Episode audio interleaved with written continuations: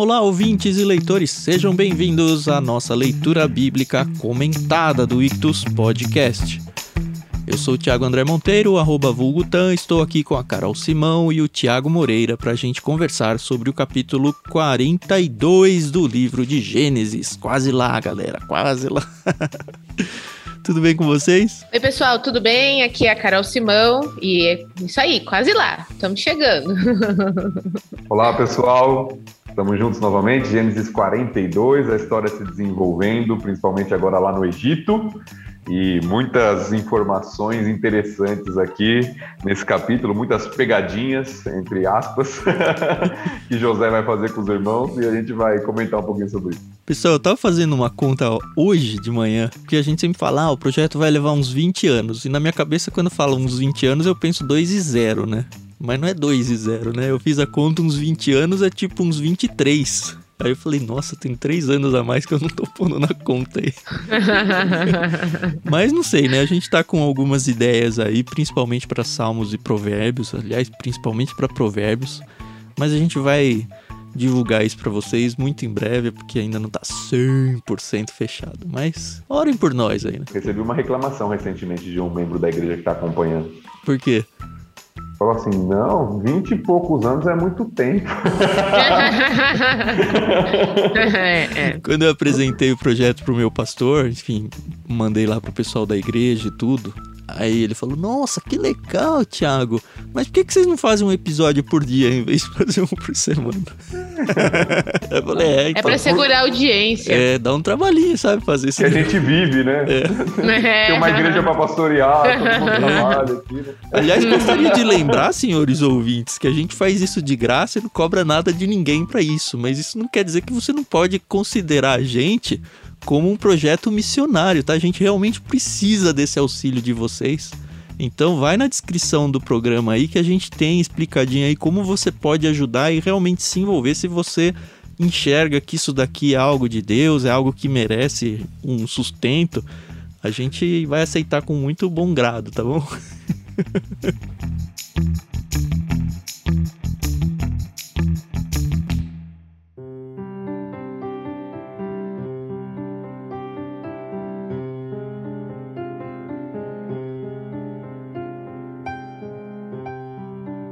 Muito bem.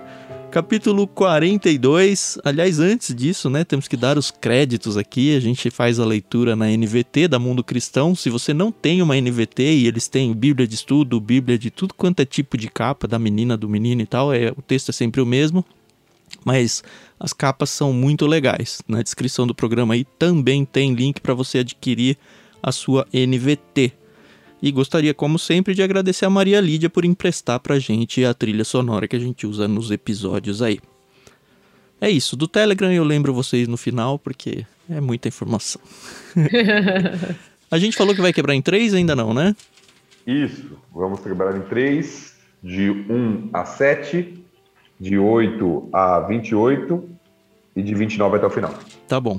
Eu posso fazer o começo da leitura aqui? Claro? Então vamos lá. Capítulo 42.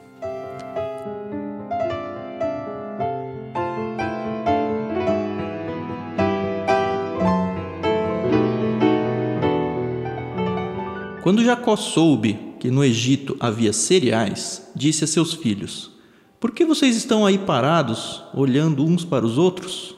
Ouvi dizer que há cereais no Egito. Desçam até lá e comprem cereais em quantidade suficiente para nos mantermos vivos, do contrário morreremos. Então os dez irmãos mais velhos de José desceram ao Egito para comprar cereais. Mas Jacó não deixou Benjamim, o irmão mais novo de José, ir com eles, pois tinha medo de que algum mal lhe acontecesse. Os filhos de Jacó chegaram ao Egito junto com outros para comprar mantimentos, porque também havia fome em Canaã. Uma vez que José era governador do Egito e o encarregado de vender cereais a todos, foi a ele que seus irmãos se dirigiram. Quando chegaram, curvaram-se diante dele com o rosto no chão. José reconheceu os irmãos de imediato, mas fingiu não saber quem eram e lhes perguntou com aspereza: De onde vocês vêm? Da terra de Canaã, responderam eles viemos comprar mantimentos.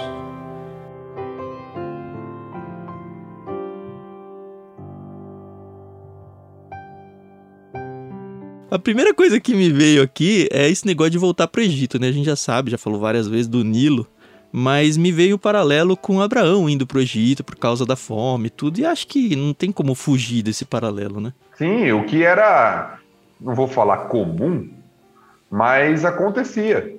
Né? A fome, a gente já viu na história de Abraão, a gente sabe que essa fome aqui, particularmente, vai ser muito severa, Uhum. Uhum. né? pelo que a gente já viu dos sonhos de José, da interpretação e tudo. Mas o fato de haver fome, né, escassez de alimento em determinado período, por dificuldade no, no plantio, na agricultura, e aí a busca da solução no Egito por causa da, da irrigação, do Nilo e uma série de coisas, era comum, acontecia de maneira regular na história ali daquele, daquela região. Foi Isaac uma vez que queria ir pro Egito por causa de fome e Deus falou: não, não, não vai. E aí tem o episódio lá com Abimeleque, que é na terra dos filisteus, que é meio caminho para o Egito. É isso, né? Se eu não me engano, foi isso mesmo que a gente viu Uhum. lá na história de Isaac, que é uma história que se parece né, com a de Abraão, a gente até comentou isso. Se eu não me Uhum. engano, é isso mesmo, que ele tava. Ele iria para o Egito e Deus impediu. E a gente vê que Jacó não deixa Benjamim ir, né? Porque agora Benjamim é o filho favorito, né? Eu acho que não é tanto. é, acaba sendo por causa do, do favoritismo. Mas pensa, meu. Pensa no coitado do Jacó. Ele amava uma esposa. Eu não vou nem dizer que ele amava ali, porque ele não amava. Uhum, uhum. Ele amava uma esposa e ela morreu. As duas descendências aí dessa esposa, as duas crias dessa esposa, uma, entre aspas, aí pra ele morreu. Só sobrou o Benjamim de lembrança da Raquel. Ou de sequência da Raquel na vida aí, na geração. Como que ele coloca em risco a vida dele? É difícil pensar isso também.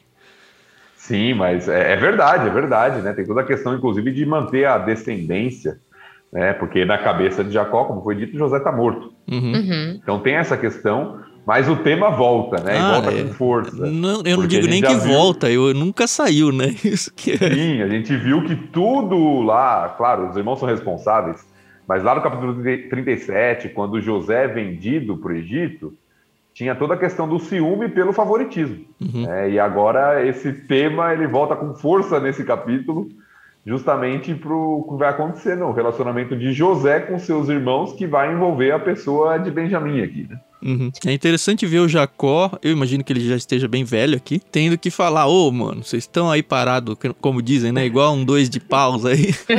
Vamos, a gente vai morrer aqui. Pelo jeito devia estar tensa a situação mesmo. Vocês não vão fazer nada? Vai lá pro Egito, né? É, eu É, fico é, pensando que, que Jacó era um homem muito rico, né? Então, talvez, conjecturas, conjecturas, os seus filhos estivessem acostumados a uma vida confortável, né?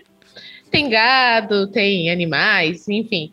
E aí Jacó vai vendo que, ó, tá acabando, entendeu? Daqui a pouco a gente vai passar fome aqui, entendeu? Até que realmente o negócio aperta, né? E aí, como o Tan falou, Jacó fala, pô, vocês não vão fazer nada? Vão lá pro Egito, caramba. É, mas a gente já viu que os filhos, pelo menos os mais velhos, já têm suas famílias.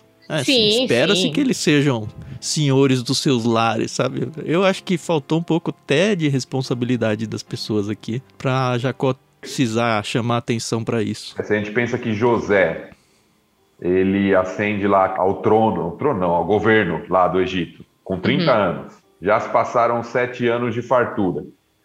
E agora começou a fome. Então José está próximo aos 40 Uhum. É. anos. E ele era o mais novo, com- do- tirando Benjamim, né? Uhum. Então os irmãos têm aí, né, nessa faixa aí de certamente mais que 40 até 50, 60, não sei. Sim. Já são pessoas aí com uma idade No, no jeito pra se né? virar, né?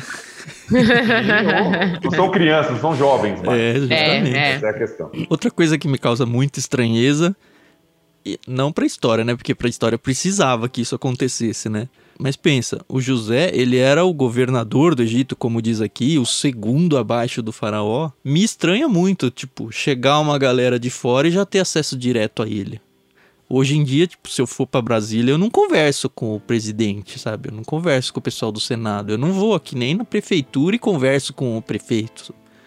Mas, de alguma forma, aconteceu isso quase que naturalmente. Isso me causa uma estranheza, mas não a ponto de eu ir pesquisar e descobrir, não, oh, por que, que isso aconteceu. É, eu acho que a, a ideia aqui, né, como o José foi, foi elevado né, ao governo e tal, mas ele foi levado dentro dessa circunstância. O farol falou para ele: ó, quem vai cuidar disso é você. Não tem homem tão sábio para cuidar disso. Então você vai cuidar de toda a logística de armazenamento, você vai cuidar da venda. Ou seja, ele era o responsável por isso. É claro que tinham servos lá com ele. Uhum. Como a gente uhum. vai ver no texto, vai ter um intérprete com ele, vão ter pessoas que vão separar, mas ele é que negocia.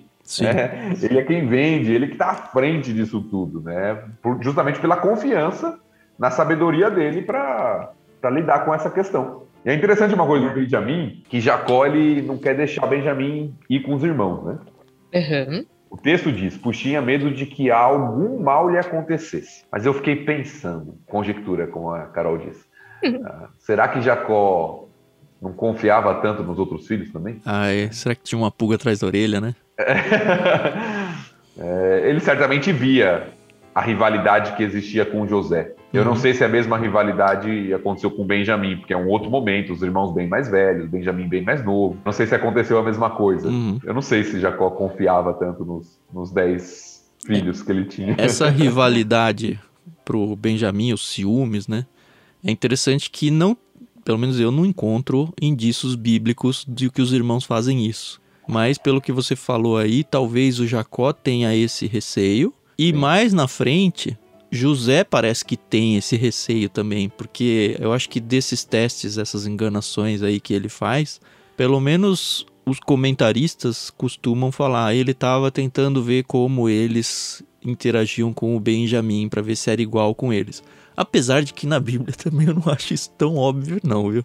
Ah, eu, eu acho bem implícito. É. Ah, eu acho que já começa, inclusive, nesse capítulo que a gente está lendo uhum. hoje. Eu acho que os testes de José, no geral, eles giram em torno de Benjamim, justamente para ver se os irmãos mudaram ou vão fazer a mesma coisa que fizeram com ele. Uhum. É. eu acho que isso para mim é muito, para mim salta aos olhos essa questão. E ainda nesse comecinho de capítulo aqui, a gente já tem pelo menos num primeiro nível o cumprimento do sonho do José, né? Que é muito legal de ver. é legal de ver que os irmãos se incomodaram tanto lá no passado e agora eles nem perceberam que eles estavam cumprindo a profecia. é, porque eles não reconheceram José, né? O que pois o texto é. diz. Eles, eles não reconhecem José, chegam diante de uma autoridade de um local que eles querem pedir um favor e eles se prostam, né? Fazendo é. justamente o que José tinha sonhado. Fora que José já vive há mais tempo no Egito, né, do que entre a sua família, entre os hebreus, né? Então, com certeza ele já tinha uma aparência. Eu sei que a gente acaba tendo aquele estigma de que os, os egípcios são pessoas queimadas do sol, tal, tal, tal, tal. Não sei como que era naquela época, né? A gente se baseia aí pelo que a gente vê na história. Mas eu, por exemplo, os meus pais, eles não são de São Paulo. Apesar de ainda ter um pouquinho de sotaque, alguns costumes que vêm da, da cidade deles, lá no Rio Grande do Norte, eles já são muito mais paulistas do que nordestinos, né? uhum. né? Eles, e eu acredito que o José já tinha muito esse aspecto, né? Ele era já muito mais egípcio. Nem sei se ele era chamado de José em algum momento, né? Ou se ele já era chamado pelo nome egípcio, possivelmente apenas pelo nome egípcio, né? Uhum. Então, acho que isso era bem forte já na vida dele, né? É, eu acho que era muito mais as roupas, o fato de se barbear. Até porque uhum. eu acho que o povo lá do lado do, do Jacó também devia ser escuro. Era todo o trabalho externo, né? A é... própria ascendência deles, se a gente for comparar com o que é hoje, é um bronze lá, sei lá. Mas é, acho que é, é outra pessoa, já é adulta, talvez até. É, a gente é refém de, da dramaturgia, né? Mas talvez usassem maquiagens, coisas, coisas desse tipo assim que a gente uhum. vê nos egípcios. É isso mesmo, tem a questão da aparência, né? Eles estavam acostumados com o José bem mais novo e provavelmente, mesmo ainda sendo jovem, com, com barba.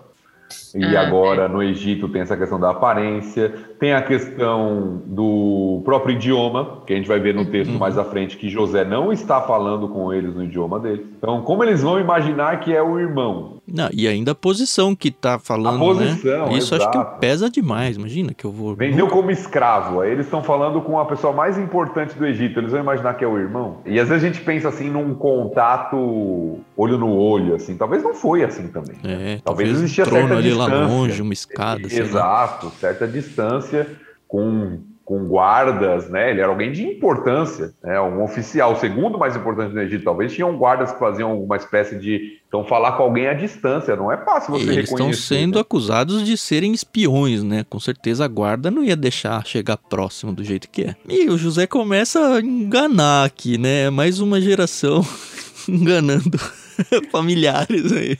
É interessante, porque a gente sempre pega esse, esse, texto já olhando a história de José como um todo. Uhum. Me então incomoda beatificar o José aqui nesse momento, tá? Eu não sei o quanto uhum. que tem de vingancinha dele aqui, sabe? Eu não sei se tem vingança. Eu acho que. Eu, eu creio que é mais um teste hum. mesmo que ele tá fazendo com os irmãos, né? Testando, como se fosse uma prova mesmo, né? Que ele faz com os irmãos. Mas, quem tá lendo o texto da primeira vez, e, e é isso que a gente tem que tentar buscar, né, quando a gente está fazendo a leitura do texto pela primeira vez, qual é a sensação do, do leitor aqui que está pegando isso da primeira vez? A gente não sabe o que José vai fazer. Uhum.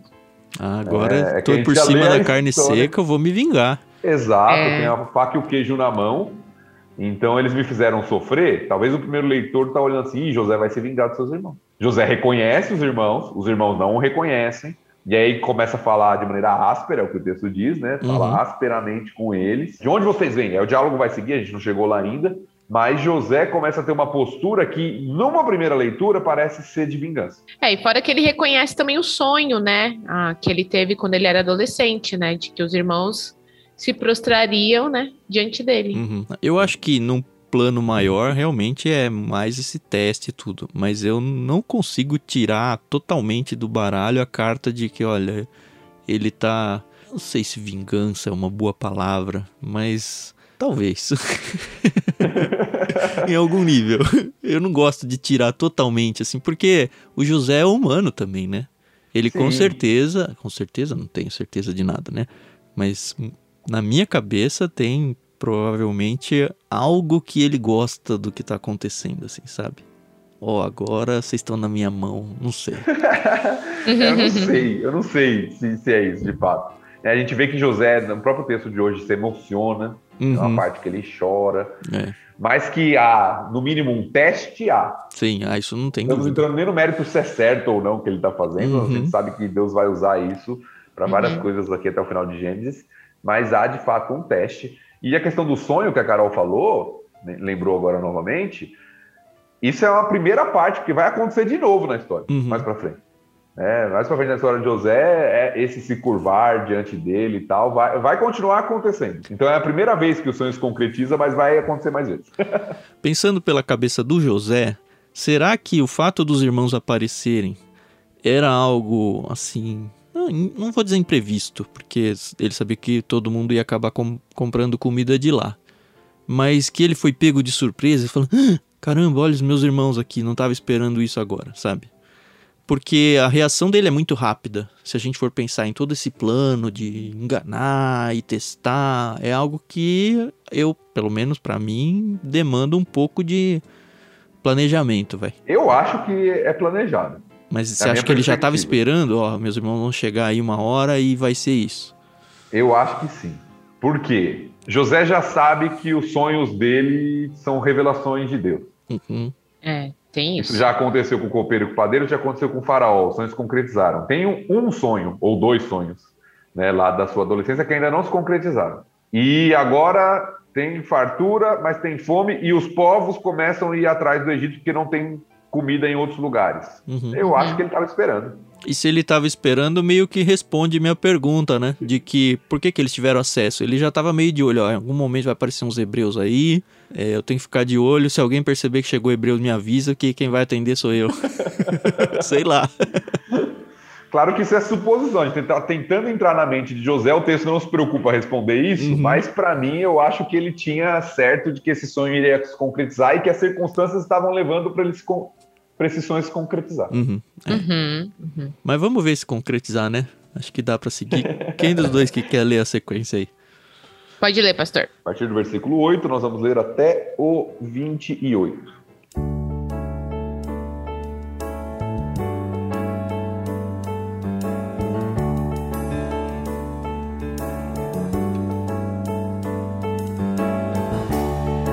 Embora José tivesse reconhecido seus irmãos, eles não o reconheceram. José se lembrou dos sonhos que tivera a respeito deles muitos anos antes e lhes disse: Vocês são espiões. Vieram para descobrir os pontos fracos de nossa terra. Não, meu senhor, responderam eles. Seus servos vieram apenas para comprar mantimentos. Somos todos irmãos, membros da mesma família. Somos homens honestos, meu senhor, e não espiões. Mas José insistiu: São espiões, sim. Vieram para descobrir os pontos fracos de nossa terra. Eles disseram: Senhor, na verdade, nós, seus servos, éramos doze irmãos, todos filhos de um homem que vive na terra de Canaã. Nosso irmão mais novo está em casa com o pai, e um de nossos irmãos já não está conosco. José, porém, continuou a insistir: Como eu disse, vocês são espiões. Mas há uma forma de verificar sua história. Juro pela vida do Faraó que vocês só deixarão o Egito quando seu irmão mais novo vier para cá. Um de vocês deve buscá-lo. Os outros ficarão presos aqui. Então veremos se sua história é verdadeira ou não. Pela vida do Faraó, se não tiverem um irmão mais novo, saberei com certeza que são espiões. Então José os colocou na prisão por três dias. No terceiro dia, José lhes disse: Sou um homem temente a Deus. Façam o que direi e viverão. Se são mesmo homens honestos, escolham um de seus irmãos para continuar preso. Os demais podem voltar para casa com cereais para seus parentes que estão passando fome. Tragam-me, porém, seu irmão mais novo. Com isso provarão que estão dizendo a verdade e não morrerão. Eles concordaram e, conversando entre si, disseram: É evidente que estamos sendo castigados por aquilo que fizemos a José tanto tempo atrás. Vimos sua angústia quando ele implorou por sua vida, mas nós o ignoramos. Por isso estamos nessa situação difícil. Rubem disse: não lhes falei que não pecassem contra o rapaz? Mas vocês não quiseram me ouvir. Agora temos de prestar contas pelo sangue dele. Não sabiam, porém, que José os entendia, pois falava com eles por meio de um intérprete. José se afastou dos irmãos e começou a chorar. Quando se recompôs, voltou a falar com eles. Escolheu Simeão e mandou amarrá-lo diante dos demais. Em seguida, José ordenou que seus servos enchessem de cereais os sacos que os irmãos haviam trazido e em segredo devolvessem o pagamento, colocando o dinheiro na boca de cada saco. Também mandou que lhes dessem mantimentos para a viagem, e assim fizeram. Os irmãos colocaram os sacos de cereal sobre seus jumentos e partiram de volta para casa. Contudo, quando um deles abriu a bagagem a fim de pegar cereal para seu jumento, encontrou o dinheiro na boca do saco. Vejam só! exclamou para seus irmãos. Devolveram meu dinheiro, está aqui no saco. O coração deles desfaleceu e tremendo disseram uns aos outros: O que Deus fez conosco?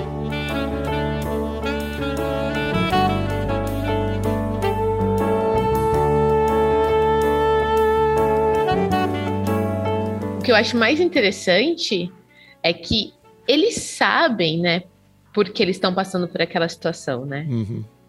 Eles sabem. Isso é, é um muito, pecador muito... hoje em dia sabe porque que está passando pelos algumas vezes, vai. Mas a gente, a gente, quando faz alguma lambança aí, e a gente é meio disciplinado por Deus, a gente suspeita o que está acontecendo. Acho que é muito natural de uma pessoa que realmente tem sua vida entregue a Deus. É a culpa, né? É. É. Aquele negócio, você fez alguma coisa errada, quando algo dá errado, você fala assim, ah, é por causa disso é, a sensação de culpa, né? E como a Carol falou no finalzinho do capítulo passado, aqui no verso 9 já mostra, né? José se lembrou dos sonhos que tivera a respeito deles muitos anos antes. Para a cabeça dele, ó, já se cumpriu uma parte, né? Ainda falta o pai, né? E eu acho interessante, assim, é, mas eu acho interessante a acusação de José para os irmãos. Deles serem espiões? Deles serem espiões. Por quê? Você lembra quem era o espião da família? Ah, é verdade. Ele era o espião da família. Exato. Boa, né? boa. Jacó mandava José para ver se os irmãos estavam, o que eles estavam fazendo, e José vinha e delatava, né? Os irmãos falavam: ó, eles estão fazendo isso aqui, isso aqui, isso aqui de errado.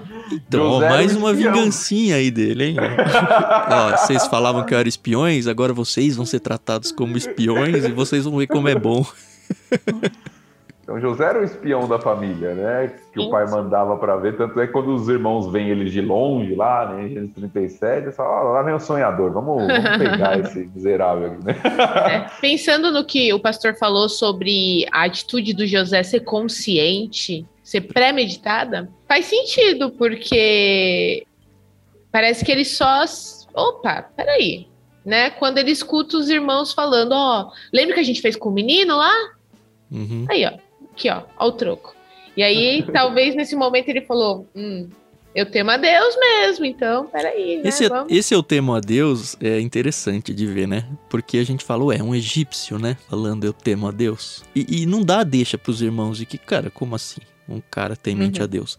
Mas é interessante que no verso anterior, pelo menos muito pouco antes, ele joga pela vida do faraó, se não tiverem um irmão mais novo, saberei com certeza que são espiões. E a gente tem que lembrar que o faraó era considerado deus ou semideus pelos egípcios. Então cabe no discurso, apesar da gente saber que José teme ao deus correto, né?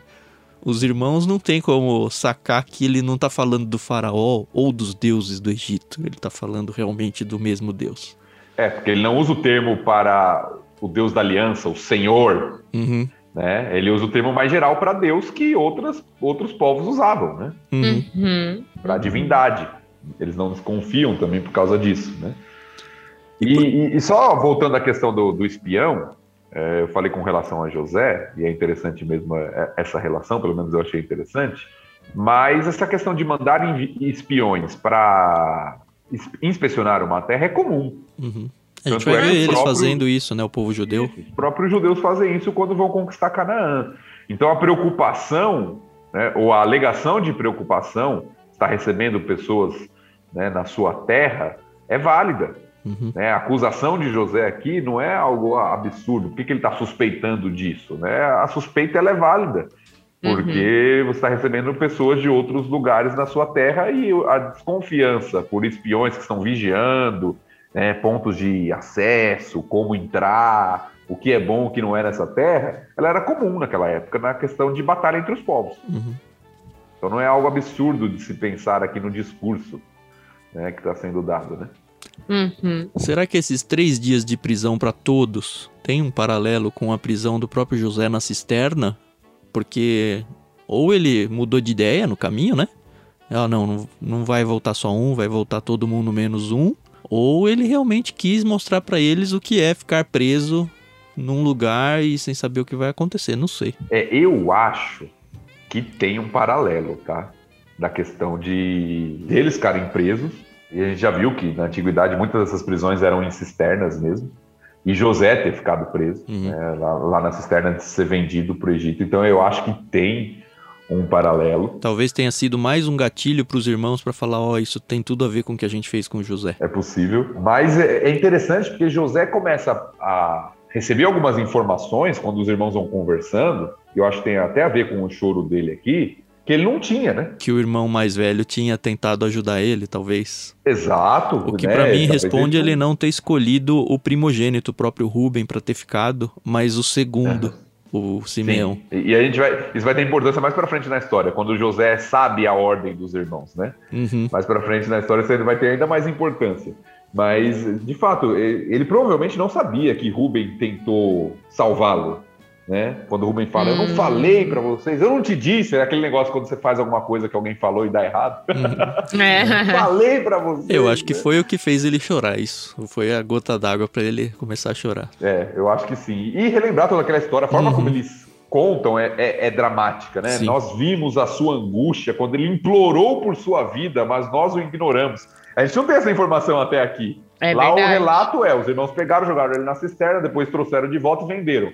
Não tem um clamor de José pela sua vida. A gente pega essa informação aqui. Uhum. Então imagine os sentimentos, né? Tudo voltando à memória, né? Ah, o clamor de José pelos seus irmãos, pela vida, e os irmãos, mesmo assim, sendo duros, vendendo ele, fingindo que ele estava morto por pai. Então, toda essa situação vem à tona e é muito interessante ver isso. Uhum. De fato, é uma situação dramática. E a preocupação de José com o pessoal que ficou lá em Canaã, né? Para preservar a vida deles, ó, volta porque vocês têm parentes que estão passando fome, né? E, o pai tá lá, né? É. Imagina a saudade do pai, não poder falar nada. é. Então eu acho que é por isso também que ele libera os irmãos de alguma forma, né? prende um para ter essa relação e esse esse retorno, apesar de que a gente vai ver no final do capítulo que eu acho que eles não estavam muito interessados em buscar Simeão, não. é, ele devia ser meio chato, Deixa né? ele lá. mas é, esse ponto aí de contato, que é o Simeão, mas manda de volta por causa da, da preservação do próprio pai, né? Uhum. Esse negócio dele devolver o dinheiro, todas as vezes em que eu li essa história, eu ouvi, sempre me veio à cabeça, acho que até pastores pregando sempre falaram, ó, oh, porque ele não queria tirar as riquezas da família, sempre para essa linha. Mas eu li, acho que em um comentarista agora, uma coisa que foi um gatilho para mim que eu nunca tinha tido. E ele falou: Olha, mais uma vez na história, eles trocaram um irmão por dinheiro, como eles tinham feito com José. Eu falei: Uau, cara, eu nunca pensei isso, mas dessa vez ficou o Simeão e eles estão levando o dinheiro de volta para casa no lugar do irmão. É, não eu foi gostei. uma troca intencional, né? Mas é. em vez de levar um irmão, estão levando prata, né? Como foi da outra vez. Uhum. Nesse sentido, sim. Mas eu acho que tem um outro aspecto também essa questão do dinheiro, que é o que eu acho que o texto destaca. Sim. Não é nem a questão da provisão para a família, nada disso. É a questão de que quando eles veem o dinheiro, eles ficam atemorizados. É, eles não ficam felizes, né? Eles ficam. Não, eles ficam felizes. Caramba, tem uma coisa errada acontecendo aqui. Exato, ou seja, eles vão se a gente voltar para lá, eles vão falar que a gente roubou dele. É, exatamente. Né? Qual a acusação que eles vão fazer, né? De que a gente roubou, que vai voltar essa mesma uhum. cena mais para frente, né? Com, com o Benjamin, né? Não vamos adiantar a história, né? Mas eles vão achar que a gente roubou. Como assim? Já acha que a gente é espião, dinheiro, né? A gente acha, eles acham que é espião, deixa o irmão preso, de repente o dinheiro tá aqui. Tá, acharam que a gente roubou esse dinheiro vão é. vir atrás da gente. Eles ficam apavorados, não é? Eles ficam, ô, oh, legal, ganhamos dinheiro aqui. eles ficam apavorados, porque eles estão numa condição meio que indefesa, né? É. é. Eles sabem que o irmão tá lá e que eles vão tentar negociar com o pai para tentar liberar o irmão. Mas eles não sabem que eles vão ter que voltar para lá novamente por causa de fome, que a fome vai ser tão persistente. Né? Eles não sabem. Quem sabe que vai ser sete anos de fome é José. É. E o é faraó. Verdade. Os irmãos não sabem num certo sentido, o Simeão foi vendido mesmo aqui, né? Pelos, é, que né? seja pela comida, né? Porque, como você falou, eles não estão afim de voltar lá, não. Ah, é, é, a gente fica, pô, coitado Simeão, os caras não estão nem aí, mas pensa, eles mal saíram com vida de lá. Eles foram acusados de espiões, eles ficaram presos três dias. Vai arriscar tudo de novo? É, eles estão contra uma nação que quase inimiga aí, né? E será que Simeão tinha esperança? Porque a negociação era a seguinte: ó, vocês têm que ir trazer seu irmão para eu saber que a história é verdadeira. Né? Seu irmão mais novo para saber que a história é verdadeira. Mas Simeão já sabia que Jacó não mandava Benjamim nem a pau. com eles. E que já não gostava do Simeão por causa daquele, daquele ataque que ele fez, foi, né? O, o Simeão e foi. o Levi, e Levi, né? E Levi. Simeão é. e Levi, com a história de Diná. Uhum. Será que a Jacó vai arriscar a vida do filho querido para resgatar esse outro filho? Talvez Simeão falou aqui, eu vou ficar aqui, ninguém vai mandar mais nada, pra, ninguém é. vai me mandar resgatar não, sabe? Aquele soldado na guerra que não tem muita esperança, deixa ele lá, entendeu? Vai morrer mesmo. É, eu vou perder um ah, batalhão inteiro por causa de um, né? É, exatamente. Então, e, e, a gente vai ver que isso, de certa forma, acontece no final do capítulo. Uhum. Uhum. É, eles ficam lá e não voltam para buscar Simeão. Só vão voltar quando a fome apertar de novo. Uhum. E acho que o Simeão, então, como você falou, já sabe lá. disso, né? Já, já tá ligado. E que Simeão suspeita, assim. fala, vou morrer aqui.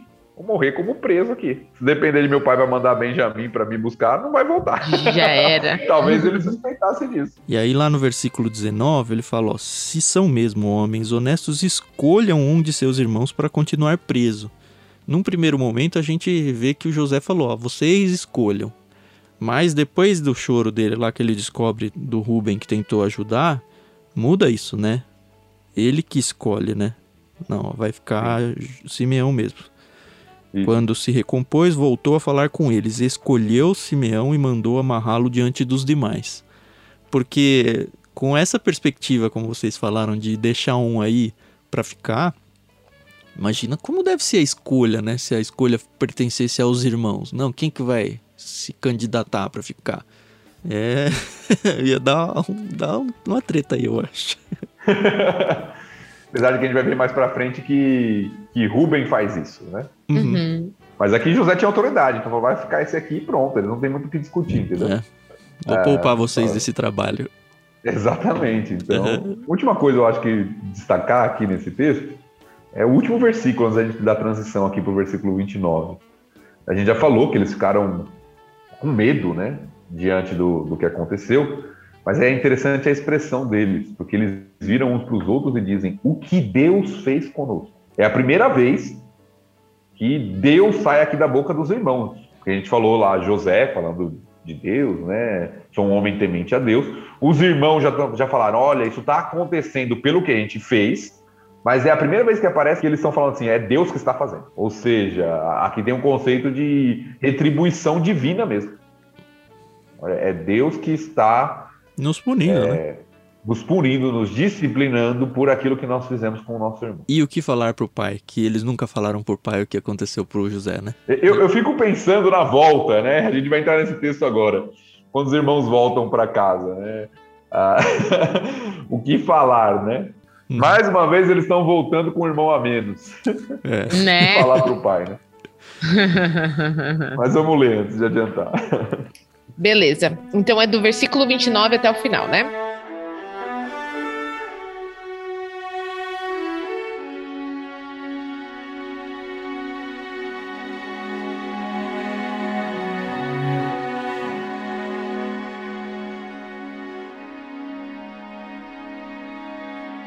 Os irmãos chegaram à casa de Jacó, seu pai, na terra de Canaã, relataram-lhe tudo o que havia acontecido com eles. Disseram: O homem que governa o país falou conosco asperamente e nos acusou de sermos espiões em sua terra. Mas nós lhe garantimos: somos homens honestos e não espiões. Somos doze irmãos, filhos do mesmo pai. Um de nossos irmãos já não está conosco, e o mais novo está em casa com nosso pai na terra de Canaã. Então o homem que governa o país disse: Saberei com certeza se vocês são homens honestos da seguinte forma: Deixem um de seus irmãos comigo e voltem para casa levando cereais para seus parentes que estão passando fome. Tragam-me, porém, seu irmão mais novo, e saberei que são homens honestos e não espiões. Então lhes devolverei seu irmão, e vocês poderão negociar livremente nessa terra. Ao esvaziarem os sacos, viram que dentro de cada um havia uma bolsa com o dinheiro do pagamento pelos cereais. Os irmãos e o pai ficaram apavorados quando viram as bolsas de dinheiro. Jacó disse: Vocês estão tirando meus filhos de mim. José se foi, Simeão não está aqui e agora querem levar Benjamim também. Tudo está contra mim. Então Ruben disse ao pai: Se eu não trouxer Benjamim de volta, o Senhor pode matar meus dois filhos. Eu me responsabilizo por ele e prometo trazê-lo de volta. Jacó, porém, respondeu: Meu filho não descerá com vocês. Seu irmão José morreu e Benjamim é tudo que me resta. Se alguma coisa acontecesse com ele na viagem, vocês me mandariam velho e infeliz para a sepultura. Acho bem forte as palavras de Jacó aqui como um pai, bem forte.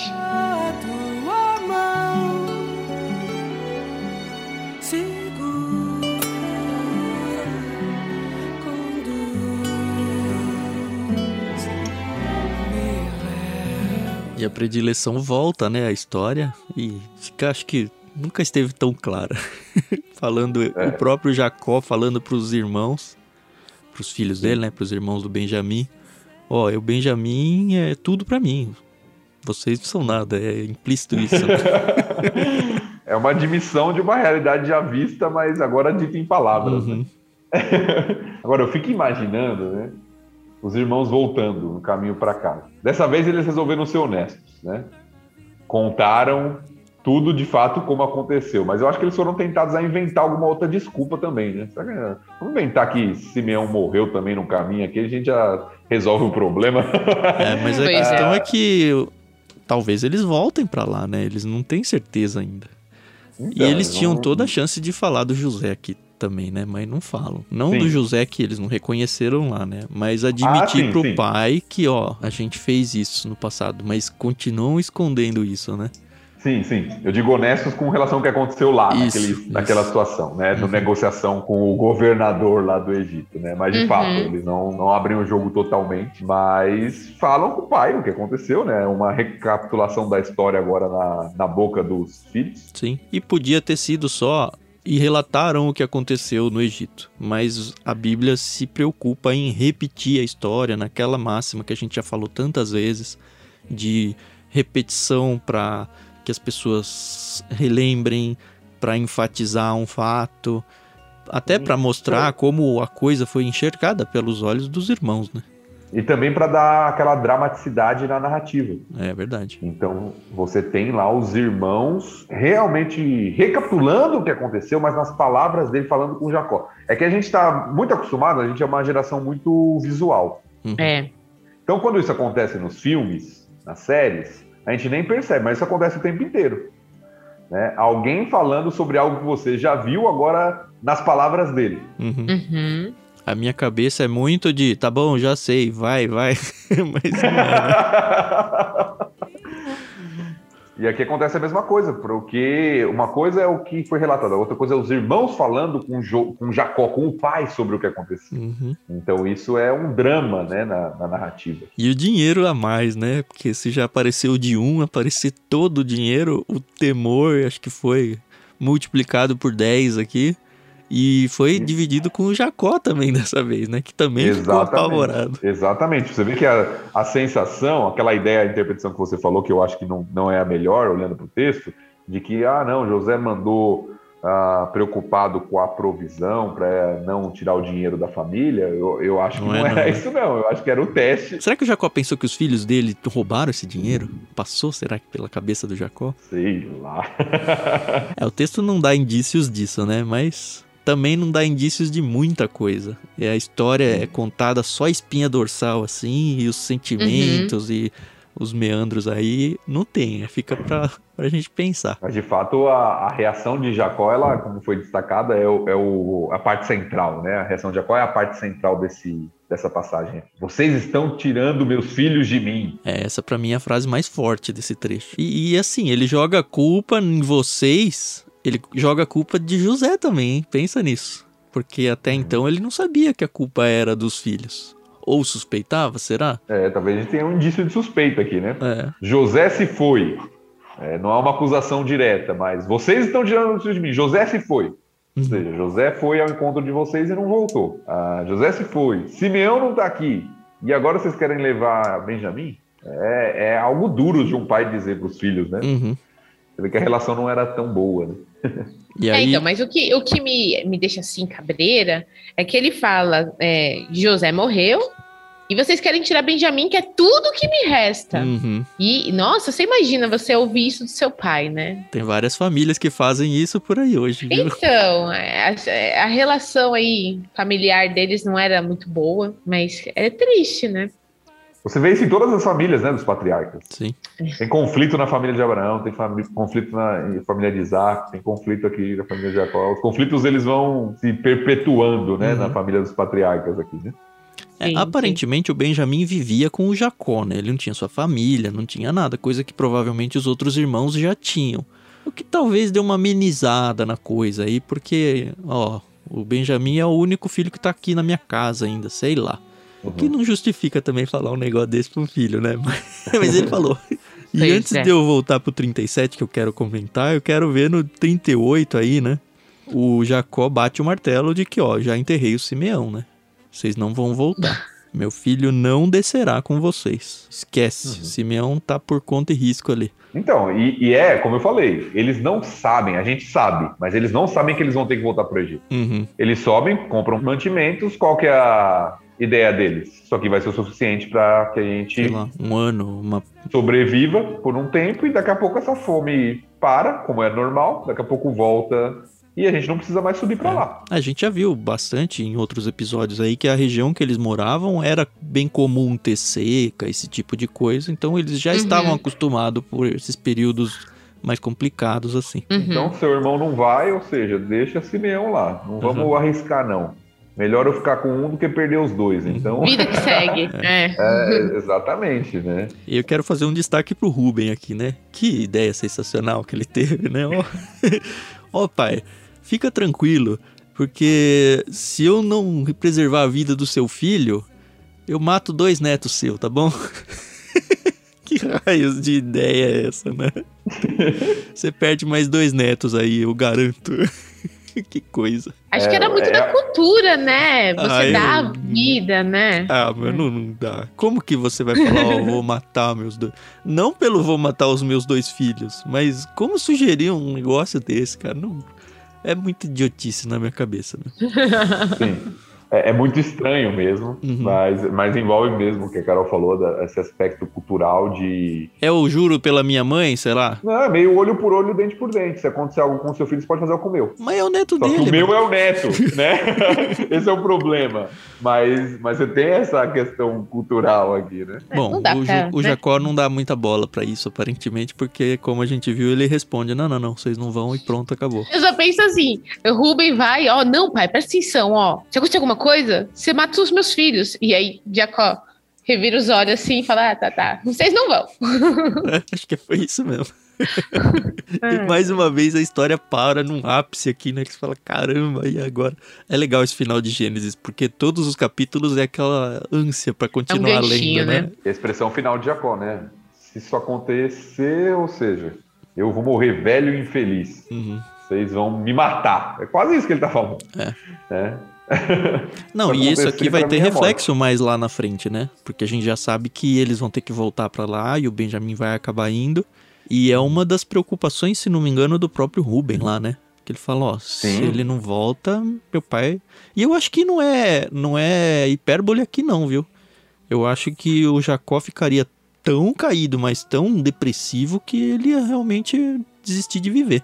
Porque tudo que era da Raquel, a esposa amada, foi embora. É isso, a gente parou aqui de novo num trechinho tenso, que é muito legal, porque a gente já sabe que vocês que ouviram esse episódio vão ouvir o próximo episódio. Se você conheceu a gente por agora, assim, não perde a oportunidade de voltar lá no começo do Gênesis, vai fazendo aos poucos aí a sua maratona, chegando. A gente tem um primeiro episódio onde a gente apresenta o livro de Gênesis, que eu acho que é muito importante, bem legal. E saiba que a gente pretende sim fazer a leitura bíblica completa, né? Vamos ver se Deus vai permitir isso aí nas nossas vidas ou não, mas esse é o sonho do nosso coração aí, é seguir. A gente quer muito e precisa muito do envolvimento de vocês para que isso aconteça, tá? Envolvimento não só financeiro, que realmente, como a gente falou no começo do episódio, é importante para que realmente a gente consiga produzir, continuar vivendo o tempo necessário para para conseguir produzir isso sem que a gente precise correr atrás de outras coisas mas eu acho que principalmente o envolvimento de vocês nas audições e na divulgação disso daqui. O que a gente entende é que isso aqui é uma joia que Deus tem dado para as nossas vidas e eu realmente quero crer que é uma joia para a vida de muita gente e não vai depender tanto a divulgação de nós, depende de vocês mostrarem para as pessoas, envolverem suas igrejas locais. Sei lá, lança como um desafio na sua igreja local, ó, oh, vamos abraçar juntos esse projeto. Vamos, sei lá, abraçar esse projeto missionário junto com eles, como igreja. A gente precisa realmente que vocês participem de todas as formas possíveis para que isso aqui seja muito grandioso e muito abençoador de muitas vidas por aí, tá bom? Contamos com a ajuda de vocês. Se vocês quiserem continuar conversando com a gente e interagir sobre as leituras ou sobre outras dúvidas ou até bater papo mesmo com a gente, temos um canal no Telegram aberto a todos, de graça, que você só se inscreve, participa e conversa com a gente. Basta ter o Telegram instalado e acessar t.me barra leitura bíblica comentada. A gente espera vocês lá. Muito obrigado mais uma vez por estarem com a gente e até o próximo episódio. É isso aí, pessoal. Muito obrigada. É um prazer estar aqui conversando com vocês e a gente se ouve no próximo episódio. Até mais. É isso aí, pessoal. Até a próxima. Leiam Gênesis 43, que nós nos encontramos para conversar sobre isso no próxima semana.